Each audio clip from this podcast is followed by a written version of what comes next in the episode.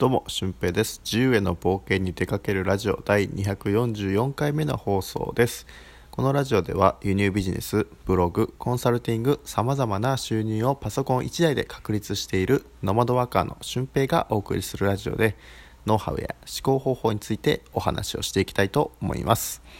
え前回ですね、時間術についてお話ししたと思います。え人生、こう寝ている時間とかね、食べる時間とか、いろんな時間を差し引くと、えーこれからの人生、あと何十年あると思っていても、実は10年ぐらいしかないっていう風なね、研究があります。で、えーそこでですね、前回の放送では時間術、そういう風な時間をね、無駄にしないための3つの方法をお伝えしたんですけど、えーまあ、合わせて聞きたいでね、今回載せているので、ぜひそこも聞いてみてください。で、えー今回はですね、まあ、終わらなくても時間あ、終わらなくてもタスクにね、着手する。まあ、そこの前提のお話をしたいと思います。えーどうやったらその行動に行き着くのかっていうね、お話を今回していきます。えーまあ、時間がないと分かっている。で、やらなくちゃいけないって分かっている。だけど、手をつけられないっていう人が、まあ、ほとんど大半だと思います。で、そういった方がどうやって行動に移せるのかっていう3つのアドバイスを今回はしておきたいと思います。まず1つ目が終わらな、終わらせなくてもいいということ。で、2つ目がやらなかった未来を考えてみる。で、3つ目がうまくいかなくてもいいということですね。えー非常にシンプルなことなんですけど、えーなかなかそこを深く皆さん考えていないと思います。結果だけをね、見たりとかしていることが多いんじゃないかなって思うので、えー今回はね、落ち着いて、え一歩俯瞰して、え見て考えてみてください。えーまず1つ目、えー終わらせようとしなくてもいいっていうことなんですけど、えータスクはあの絶対終わるものではないですね、えー一日中ブログに着手してもブログが終わらない時っていうのももしかしたらあるかもしれないしうーんね。一日で確定申告を終わらせるっていうのはなかなか大変なことだと思いますしあとはそうだな。まあクラウドファンディングの文章を考えるとかね。まあ一日で終わらないプロジェクトってたくさんありますよね。でその中で、えー終わらせようとしなくてもよくて、えー自分が、まあ、今日はこれぐらい手をつけれた。これぐらい時間を当てれたっていうだけでも、えーすごく満足することだと思います。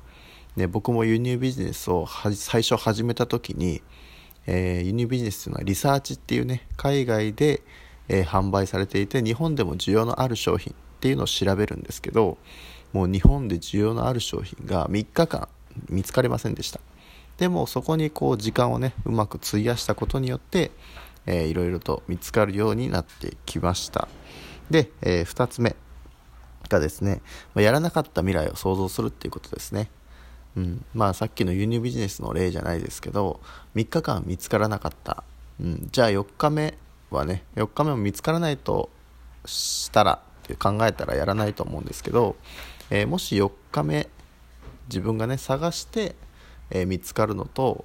探さなくて見つからないのとではまた大きな違いがありますよね、うん、でもしかしたら探してみると見つかるかもしれない。実際それでねやってる人もたくさんいるので、えーやってみたら見つかるかもしれない、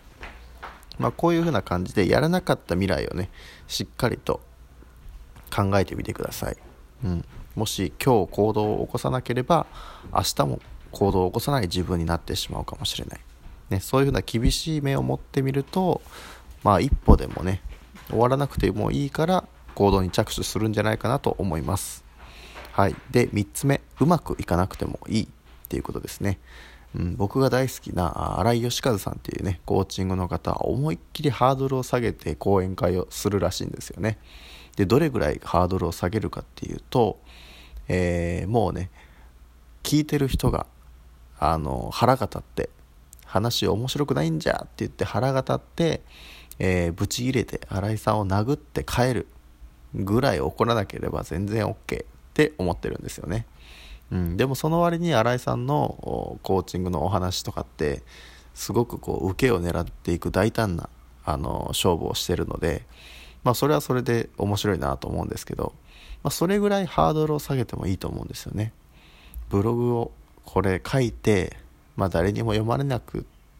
ても OK みたいなね。うん。でもちゃんと2000文字3000文字の記事を書き上げることが目標みたいな感じでも全然 OK なんですよね。うん。まあそもそもうまくいくとかそういう期待をするからこそ人間っていうのはあのー、ね行動に移せなかったりするわけですよね。これがお金にならないからやっても意味がないって思って行動に移さないことがほとんどだと思います。僕も半年間ブログを書き続けて、えー、まあ、150記事ぐらいですかね。でようやくこうポツポツとちらほら、えー、見ていただく方が増えてきてメルマガの登録者も増えてきてっていう感じに、ね、なったのでそれまでの半年間まあ34ヶ月ぐらいは本当に日の目を見ない。毎日ブログを書いても日の目を見ないっていう風なことになってました。だから、えー、っとまずはうまくいかないと思っていて結構です、うん、でもその中でこうしたらうまくいくかもしれないっていうねお試しが入ってくるんですよ。それをやっていくとね、うん、でこの試すことによって人はこう成長から進化していくと思うんですよね、うん、例えば、えー、魚が1匹いてその魚は陸に上がりたいなとこう思ってたとしますよね、うん、でその1匹目の魚陸に上がった魚ってもうすぐ死んじゃうじゃないですか。でもそれでそれを見た魚がまたトライしてトライしてトライしてトライすることによって魚からこう足が生えたね。何か別の生物になってきたりするんですよね。これがまあ進化論って言えると思うんですけど、まあ、そういうふうにあの試さない限り人間も進化していかないと思いますので、えー、まあね是非この3つの方法を使ってあのとりあえず着手するっていうところの行動に踏み出すまでの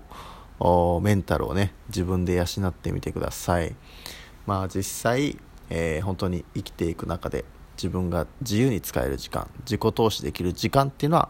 本当に短いです。ね僕のコンサル生の方は、えー、通勤時間の2時間とかでね、えー、輸入ビジネスに取り組んで、まあ、リサーチをそこでしてで家で注文をするみたいな感じで、まあ、開始2ヶ月ぐらいで月利6万円とかね達成された方もいらっしゃるので本当にこう隙間時間をうまく使うことが大事だなと僕は感じています。はい。まあね YouTube 見たりとかあの浪費に使ってる時間を投資に回すっていう感じですよね。まあそれができたらあのどんどんどんどん自分のやりたいこととかやるべきことに行動を移すことができると思いますので、ぜひチャレンジしてみてください。はい。で、合わせて聞きたいは、えー、時間を無駄にしない3つの方法。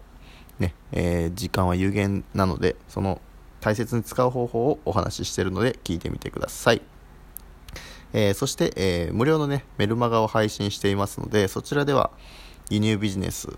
に関することとか、えー、人生のライフハック、とか、まあ、ブレイクスルーを起こす方法を毎週発行していますので、えー、そちらも合わせて読んでみてください。で、えー、今、無料特典で、あの、登録すると輸入ビジネスのマニュアルがね、ついてきますので、興味がある方はそちらも読んでみてください。はい。まあ、それでは、あ本日の配信は以上です。ためになるなと思った方は、あフォローよろしくお願いいたします。また次回の配信でもお会いしましょう。ほなまた。